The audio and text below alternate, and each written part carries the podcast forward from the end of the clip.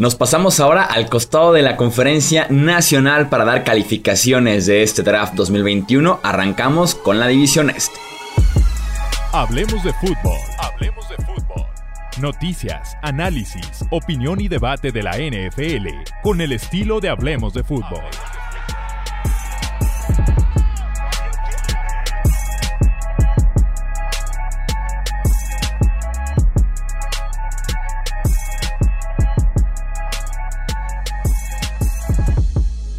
¿Qué tal amigos? ¿Cómo están? Bienvenidos a un episodio más del podcast Hablemos de Fútbol. Yo soy Jesús Sánchez, un placer estar con ustedes aquí ahora para hacer el costado de la NFC. Ya lo conocen, me acompaña como lo hizo con la conferencia americana mi amigo Álvaro Rodríguez de Route Running. ¿Cómo estás Álvaro? Bienvenido. Jesús, nada, muchísimas ganas de ponernos con esta división que cada año nos da una sorpresa. Así que vamos a ver quién es este año el equipo sorpresa de la NFC. Así es, y además una división que generalmente tiene los focos, los reflectores, entonces va a dar mucho de qué hablar. Iniciamos con los Dallas Cowboys que hicieron un cambio con su rival divisional en plena noche del draft, bajaron al puesto número 12 y se hicieron de linebacker Micah Parsons. En el puesto 44 global en segunda ronda, el esquinero Kelvin Joseph. Tuvieron tres terceras rondas, el tackle defensivo eh, Osa Odigisuwa, eh, también el defensive end Chauncey Goldstone y también el cornerback Nashon Wright. En cuarta ronda tuvieron al linebacker Jabril Cox y también al tackle ofensivo Josh Ball. Al wide receiver Simi Feoko en quinta ronda. Tuvieron dos sextas rondas Quinton Boana, el tackle defensivo, y también Israel Mukwamu, el cornerback. Y para cerrar en séptima ronda al guardia ofensivo Matt Farniok. ¿Qué calificación le das al equipo de la estrella solitaria? Este draft le di un 6.5. Eh, me gustó, me gustaron los jugadores, pero sobre todo en el segundo día creo que, que faltó bastante y sobre todo creo que el primer, la primera selección les descolocó mucho y a partir de ahí no fue un poco improvisación, yo creo. Sí, yo estoy de acuerdo contigo, les di un 7. Me dio gusto que fueran fuertes en el costado defensivo, claramente ahí está la gran necesidad de los Dallas Cowboys, pero los jugadores hubo varios que hacían que te preguntaras qué tan diferente estaba su draft board con el que teníamos nosotros, ¿no? Porque fueron muy temprano por varios de ellos. Con Micah Parsons tienes al mejor defensivo que tenían disponible. Seguramente lo van a utilizar más en una posición de Leo, más de pass rusher, aprovechando ese pasado que tienen y tal vez ya después reconvertirlo. Porque ahorita con Leighton Banderesh, con eh, Jalen Smith, Keanu O'Neill, Jabril Cox va a ser complicado verlo como linebacker tradicional. Pero creo que tendrá a final de cuentas un rol como pass rusher en la defensiva de los Dallas Cowboys, que también lo hace excelente Micah Parsons. Y sobre todo yo creo que es un mensaje tan claro tanto a Banderes como a Jalen Smith, ¿no? De que quizás su futuro no está en Dallas, porque hace poco también salió la información de que estaban planeando jugar con Keanu Neal como linebacker, más draftear a Parsons en primera ronda, más la selección de Jabril Cox luego al final que nos gustó mucho, yo creo a los dos. Creo que es un mensaje claro a sus linebackers titulares de o esto mejora mucho, o el rendimiento mejora muchísimo, o de aquí al año que viene lo mismo os tenéis que buscar otro equipo. Sí, exactamente. Sí, sí, va por ahí porque uno termina contrato que es Leighton Banderes y Jalen Smith cobra demasiado para lo que estuvo jugando en 2020. ¿Qué te pareció el día 2 de Dallas? A mí el día 2 es el que más me chirría por las selecciones. Eh, yo creo que la que más me gustó la de Osa Digishuwa para jugar como, como three tech, ¿no? como ese eh, tackle defensivo más penetrador, más que puede afectar al quarterback. Pero el resto de selecciones creo que fueron demasiado pronto. Entiendo la necesidad de Kelvin Joseph, el cornerback, que era quizá la necesidad principal, y por eso digo que creo que la, que la elección de Horn y de Surtain justo delante no les descolocó un poco, les hizo trasparar hacia atrás con Filadelfia, con un rival divisional, les hizo salir de ese número 10, que yo creo que si hubiese estado Surtain era muy clara la selección, y eso también les hizo no intentar arriesgar y coger a otro cornerback muy pronto, porque de verdad que necesitaban a alguien al lado de Dix. Entonces creo que el, tanto el pick de Joseph como el de Nation Wright vienen un poco de esa falta de, previsión ¿no? y de esa falta de selección en, en, la selección número 10 cuando tenían pensado yo creo que iban a elegir un cornerback y de repente no está ahí. Y por los jugadores creo que, que Nation Wright era más un, un, jugador de tercer día, totalmente desconocido para mí, pero después investigando un poco sobre él. Veo las cualidades, es alto, es largo, tiene brazos bastante largos, encaja en ese sistema, pero había jugadores mucho mejores que podían haber seleccionado, ¿no? Y con Goldstone me pasa un poco lo mismo. Así que creo que los jugadores en ese segundo día eh, fue un fruto un poco de la desesperación de no conseguir ese cornerback número uno arriba en el 10. Sí, sin duda alguna, en cuanto se van JC Horn y Patrick Surtenes que deciden salirse de ese puesto número 10. De acuerdo con Odisuwa, fue un desastre los tackles defensivos de los Cowboys la temporada pasada. Eh, Don Terry Poe realmente no jugó, fue cortado, fue decepcionante en ese aspecto. Gerald McCoy se lesionó. Tristan Hill terminó jugando snaps importantes, así que le cae muy bien la presencia de Digusua para ya sea juego terrestre, juego aéreo, pero algo tienen que tener Dallas de esos eh, tackles defensivos. Ya mencionábamos que en el día 3 nos gustó muchísimo el linebacker Jabril Cox, un jugador que te ofrece muchísimo valor en el principio de esa cuarta ronda, un linebacker productivo, con físico, con un potencial, tal vez no el tipo más móvil que te llegue en un rango lateral lateral, que te pueda cubrir a las cerradas running backs, pero al final de cuentas un tipo probadísimo en segunda división y también después en LSU.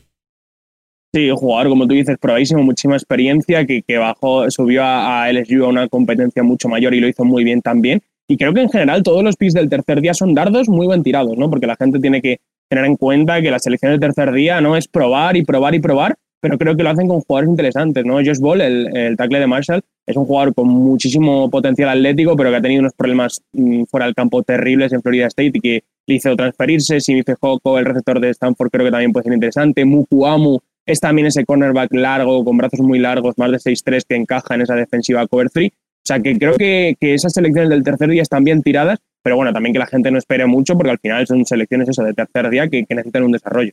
Vamos con los New York Giants. En la primera ronda, una, pequeña sorpresa al wide receiver Kadarius Tony en el puesto número 20 global. En segunda ronda, el Edge Aziz Oyulari. En tercera ronda tenemos al cornerback Aaron Robinson. Cuarta ronda, el Edge Ellerson Smith. Sexta ronda, el running back eh, Gary Brightwell y también el cornerback Rodarius Williams. ¿Qué calificación le diste a estos Giants? Yo al draft de los Giants le di un 7.5 eh, y a lo mejor por la primera selección nos, nos, confundió un poco, pero me gustó, me gustaron las selecciones en general. Creo que Jettelman hizo muy bien este año, sí, trasparando hacia atrás dos veces y, aprovechándose de los equipos que necesitaban un quarterback y, y me gustó, 7.5 le doy. Sí, se lleva, creo yo, un punto 5 Ironman así de extra, ¿no? Por el hecho de que por fin pudimos verlo hacer un cambio para atrás, acumular selecciones en un roster que sin duda alguna necesita el talento. Coincidimos, yo también le di un 7.5 y pues empezamos a hablar de, lo, de Kadarius Tony, ¿no? Que no me parecía el cuarto mejor wide receiver de la clase, lo terminó siendo en este draft 2021. Ya después supimos que también Urban Meyer estaba muy interesado en ese rango de los 20 por el wide receiver de Florida, así que no estaban solos en ese sentido los Giants. Van a necesitar de creatividad para poder sacar lo mejor de Kadarius Tony. Eso sí, vamos viendo si Jason Garrett tiene esa habilidad porque es un jugador gadget, es un jugador diferente que hay que ponerle rápidamente el ovoide en las manos y dejar que haga el resto con su corrido después de la recepción. Eh, y ver qué rol puede tener. En, de novato me imagino que puede ser limitado por tanto wide receiver que tienen los Giants, pero más adelante tal vez hacerse de un rol mucho más importante. Yo creo que es una selección mirando al futuro, pero también al presente a ayudar a Daniel Jones, ¿no? A ese jugador que se quite el balón encima rápido, en screens, en pases cortos, en, en, ese tipo de jugadas y que le pueda dar a Daniel Jones, como tú decías, las yardas tras la recepción. Hay que decir que es un jugador que en cuanto al corrido de rutas tiene mucho que trabajar todavía, sobre todo en cuanto al tempo, ¿no? Muchas veces le debemos dar pasos de más, y cuando tiene que estar abierto, no estar abierto, ¿no? Y, abrirse un poco después, lo cual, en cuanto al timing de la ofensiva, el, timing con su pasador es complicado, ¿no? Y le puede acarrear problemas. Yo no creo que vaya a jugar mucho el primer año, o por lo menos que vaya a tener mucho impacto ¿no? el primer año, pero sin duda va a hacer jugadas espectaculares porque la verdad es que en Florida ha sido uno de los jugadores más divertidos de ver de, todo el proceso pre-draft. Tenemos con Oyulari la opción de que pueda hacer un robo en este draft porque cayó hasta el puesto número 50 cuando era un talento de primera ronda sin duda alguna, pero el tema de su rodilla hizo que cayera un poquito en este draft con todo y que tiene habilidad, producción y es un excelente pass rusher, insisto, puede ser, puede resultar un muy buen pick para Nueva York que toma el riesgo con Ayulari, que ya es un poco un riesgo más controlado en este puesto número 50 global. Mm, para que los oyentes pongan un poco en perspectiva, todo esto viene de una lesión en su último año de instituto, que se rompió el cruzado y, debe ser que ha dejado algunos problemas en la rodilla, pero la realidad es que en Georgia ha jugado todo, ha jugado todo desde muy joven en una universidad donde es muy complicado jugar. Eh, capitán en su año freshman, el primer capitán freshman de la historia de, Georgia con, Kirby Smart. Y la verdad es que todo lo, que se habla de él es que es un jugador que está muy preparado para jugar, que, puede darte esa velocidad para doblar el arco y ir por el quarterback que los Giants necesitan y, yo creo que es un riesgo que, merece la pena tomar a estas alturas del draft. ¿Qué te gustó el resto de la clase de Nueva York? Pues mira, me, gustó el pick de Aaron Robinson, creo que va a ser el cornerback titular desde el slot, que ahora mismo es un jugador que, prácticamente es un titular ¿no? sobre el campo, con, la NFL eh, virando hacia jugar mucho con, tres defensive backs. Y también el Ellerson Smith, eh, el outside linebacker en Oren, Iowa, un jugador con mucha progresión porque era tight end antiguamente, pero que fue a la Senior Bowl, demostró que tiene el atleticismo y que a la hora de desarrollar creo que se han ido con dos eh, rases, Oyulari y, y Elson Smith, muy interesantes. Mucho mejor la secundaria de los Giants después de este draft con James Bradbury, Dory Jackson, que llegó en la agencia libre y ahora también Robinson. Tienen un grupo de tres cornerbacks bastante respetable. Vamos con los Philadelphia Eagles. En primera ronda, el wide receiver de Bonte Smith. Segunda ronda, el liniero ofensivo interior Landon Dickerson. En tercera ronda, el liniero defensivo interior Milton Williams. Cuarta ronda, el cornerback Zach McPherson. Quinta ronda, el running back Kenneth Gainwell. Sexta ronda tuvieron tres selecciones. El liniero defensivo interior Marlon Pulotu de USC. El edge Tarron Jackson y también el safety Jacoby Stevens. Y para cerrar séptima ronda, el edge de Tulane Patrick Johnson. Los Eagles con una clase del draft grande, así lo necesitaba sin duda alguna ese roster. Yo les doy un 8.5, sobre todo por la agresividad mostrada en primera ronda. Sí, yo les di un 7.5, un poco por debajo, ¿no? Eh, porque las elecciones del tercer día quizá no me gustaron tanto, pero me encantó que fuesen a por Devonta porque me parece que los Giants lo tenían en el radar clarísimamente y que tras pasar con un rival divisional, no dando tanto, que yo creo que no dieron tanto al final, eh, es interesante para un jugador, un receptor, que si sale bien y con Devonta hay papeletas de que salga bien y que sea un jugador espectacular, te puede ayudar mucho tanto a Hars como a los posibles cuartos que vengan después y, creo que es una ayuda clave para, para tu pasador, un jugador como Devonta que se separa rápido, con manos seguras, buen corrido de rutas, creo que es muy interesante la selección aquí. Sí, un wide receiver que hará la diferencia, que sin duda alguna llega a ser productivo en Filadelfia, tiene dudas de tamaño, pero no de producción, fue muy claro en Alabama. Y vete la segura. Ya hemos visto a Filadelfia fallando con JJ Garcia Whiteside, con Jalen Rigor, así que con Devonta Smith mejor pagar un poquito más, pero vete muy a la segura. Y después encontramos dos picks que me gustan mucho por cómo están pensados en Filadelfia, que es el de Landon Dickerson y el de Milton Williams pensando un poquito ya en este relevo generacional de Jason Kelsey y Fletcher Cox, al final de cuentas, Philly gana un Super Bowl por sus líneas de ofensiva y defensiva, porque en las trincheras era el mejor equipo de la NFL. Apuesta por Landon Dickerson para hacer ese reemplazo en el centro de la línea ofensiva que te puede jugar tal vez de guardia para empezar su carrera y después con Milton Williams que te puede tener un rol ahorita como pass rusher interno, terceras oportunidades, pero al final de cuentas va a ser titular dentro de un par de años. Déjame que vuelva un segundo sobre lo del receptor, porque el año pasado Eagles tenía una, decisión que tomar, ¿no? Vamos a por el receptor más preparado, que era Justin Jefferson, lo hablamos aquí y la gente eh, que escucha Hablemos de Fútbol lo sabe porque lo dijimos, súper preparado el corrido de rutas, manos seguras, o nos lo jugamos por el perfil más atlético con récord. Tomaron la decisión del perfil más atlético y no les ha salido del todo bien. Y creo que ahora están intentando lo contrario, ¿no? Vamos a por el jugador más preparado, o sea que me gustó porque aprendieron de sus errores. Y sobre los siguientes dos selecciones, muy de acuerdo contigo. Es verdad que los fans de los Eagles, con lo que ya he hablado, un poco disgustados de que no se ataque cornerback y linebacker, ¿no? que yo creo que eran dos necesidades claras, pero creo que también el equipo está pensando a futuro. Creo que Eagles no tiene, o por lo menos la gerencia de los Eagles no ve con muchas posibilidades de competir al equipo la temporada que viene y refuerzan lo que les hizo ganar y un poco ese rejuvenecimiento con Dickerson, que yo creo que empezará jugando de guardia, pero puede ser un muy buen center, además con Kelsey, un, un jugador enorme del que aprender, y con Milton Williams también, otro de los jugadores con más proyección en la línea defensiva. ¿Qué te pareció el resto de la clase de Filadelfia? Pues el tercer día me gustó la selección de Kenneth Gainwell, el corredor de Memphis, corredor receptor, puede hacer todo desde el backfield, saliendo sobre todo en downs de pase a la hora de recibir, y creo que va a ser un muy buen complemento para Sanders y, que le da a los Eagles un muy buen 1-2, ¿no? Eh, con ese jugador que, tiene capacidad de recibir, capacidad de ganar ya de la recepción, y estoy convencido de que si Gainwell, lo hubiese jugado esta temporada 2020, no hubiese aguantado hasta la quinta ronda. Vamos con el Washington Football Team para cerrar en primera ronda el linebacker Jamin Davis, segunda ronda el tackle ofensivo Sam Cosme, en tercera ronda el cornerback Benjamin St. Just, también en tercera ronda el wide receiver Diami Brown, cuarta ronda el ala cerrada John Bates, también el safety Derrick Forrest, eh, sexta ronda el long snapper Cameron Chisman, séptima ronda tuvimos tres selecciones William Bradley King, eh, Edge, también el Edge Shaka Tony y también el wide receiver de BYU Dax Milne. ¿Qué calificación le das al fútbol team? Este draft le di un 8.5. Me gustó mucho lo que hizo Washington. La primera selección quizá pudo ser un poco extraño, me acuerdo que hablábamos en el directo, pero al final era un jugador linebacker que, que, yo estoy convencido que Ron Rivera iba a encantar, hijo de militar, algo que Ron Rivera valora muchísimo y que encaja muy bien en ese equipo de Washington. Ron Rivera no quiere perder tamaño ¿no? a cambio de, de poder cubrir frente al pase y creo que Jamin Davis daba eso, atleticismo para cubrir contra el pase, pero también tamaño para jugar por dentro y detrás de esa línea defensiva temible en Washington, creo que, que va a estar en su salsa, se puede mover de un lado a otro muy bien y, yo creo que es uno de los candidatos al, novato defensivo del año.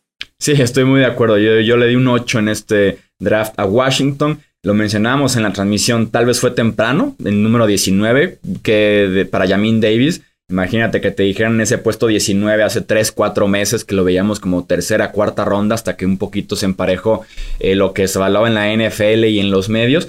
Al final de cuentas me pareció un poco temprano, pero el tipo la va a romper. En ese sentido, no tengo dudas con eh, Ron Rivera, con Jack del Río, con esa habilidad atlética. Mencionabas cómo puede jugar detrás de esa línea eh, defensiva. Es un tipo a desarrollar con un potencial por el cielo y que con esos coaches, ese talento alrededor, va a romperla. Me imagino a Ron Rivera pensando en Yamin Davis como si fuera un Thomas Davis en esa época dorada que tuvo con los Panthers. Entonces va a ser un pick eh, que va a producir muy, muy rápido para Washington. No, sí, totalmente. Y yo creo que además, eso, aparte del rango de lado a lado, si le liberas un poco del tráfico, que era lo que ha sufrido, recordemos que un jugador que solo ha jugado una temporada como titular, ¿no? Por eso también las dudas y por eso elegirle tan pronto. Pero yo creo que llega a un sitio perfecto para desarrollarse, con los entrenadores perfectos y con una situación, una situación muy, muy buena con, con esa defensa de Washington. Tenemos después a Samuel Cosmic, que al principio del draft se veía como que iba a ser el tackle izquierdo de este equipo. Después llega Charles Leno, cortan a Morgan Moses, así que ahora tenemos una combinación de Charles Leno como tackle izquierdo y Samuel Cosmi como el tackle derecho, un tipo con físico, muy atlético para poder jugar eh, la posición. Me parece que están ya bien preparados en los dos tackles con Leno y con Cosmi ahora. Sí, yo creo que era uno de los jugadores con más proyección porque es un jugador enorme que se mueve muy bien y que ha ido ganando peso a lo largo de sus años en Texas y no ha dejado de tener esa movilidad para cubrir el pase, que al final es lo importante en esta liga. Y yo fíjate que esperaba que fuese a entrar un poco más tranquilamente, un poco más de desarrollo, incluso estando sentado en los primeros partidos, pero parece que no, ¿no? Parece que Cosmi va a tener que aprender en el campo y creo que al principio le puede costar, pero creo que, tiene el atleticismo suficiente como para manejarse en esta liga. Y otro pick de tercera ronda que sé que también a ti te gustó muchísimo, el de Diami Brown, ¿no? Que se encaja a la perfección con ese estilo vertical que va a tener el fútbol team en 2021. Sí, porque ¿qué hacía Diami Brown en North Carolina? Correr rutas profundas, rutas profundas todo el rato, rutas go. No hacían otra cosa, solo hacían eso prácticamente. Y es verdad que Diami Brown está un poco limitado en ese sentido, pero para abrir el campo, para jugar en profundo, creo que era uno de los mejores jugadores de la clase, manos muy seguras, un maestro en los dobles movimientos, en los engaños, y creo que, se complementa muy bien con este ataque, que ya tienes un jugador que ataca en profundo como él, un jugador para la zona media como Terry McLaurin, y el fichaje de Curtis Samuel para la zona corta, creo que, que maneja esos tres niveles Así que yo creo que este es un encaje muy, muy bueno para, para, el equipo de Washington. Velocidad pura y además ya tienes el coreback agresivo que puede explotar justamente esa velocidad. Del resto de la clase del Washington Football Team, ¿quién te gustó? Y por favor, también análisis del long snapper Cameron Chisman, Álvaro. Cameron Chisman, eh, jugadorazo, estoy convencido. Eh, solo por ese nombre tiene que ser buen jugador. Supongo, sí, debería. el resto del tercer día, yo te diría Shaka Tony, el edge de Penn State, que ha pasado un poco desapercibido bajo el radar, porque lo que hacía en Penn State era una cosa, salir desde el exterior y con su primer paso, con su explosividad, ir a por el quarterback. Prácticamente solo sabía hacer eso, pero lo hacía muy bien, ¿no? Y en una línea defensiva con Chase Young, con Montez Sweat, creo que para darles descanso eh, puede ser un jugador interesante y sobre todo en downs de pase para jugar también por el exterior. Y, creo que es una pieza más esa línea defensiva de Washington que no hace más que, que reforzarse. Los leemos en los comentarios qué opinan de esta división este, qué calificación le dan a estos cuatro equipos, ya sea en YouTube o también en Twitter, Facebook e Instagram, si están en formato de podcast. Recuerden que también dejamos aquí en la descripción las redes sociales para que sigan también a Álvaro y consuman todo el contenido que también él está generando. Nuevamente, muchísimas gracias. Gracias, Jesús. Recuerden suscribirse, dejar su like, compartir este episodio con otros amantes de la NFL, con otros aficionados también del este de la NFC. Yo soy Jesús Sánchez y eso es todo por este episodio. Gracias por escuchar el podcast de Hablemos de Fútbol.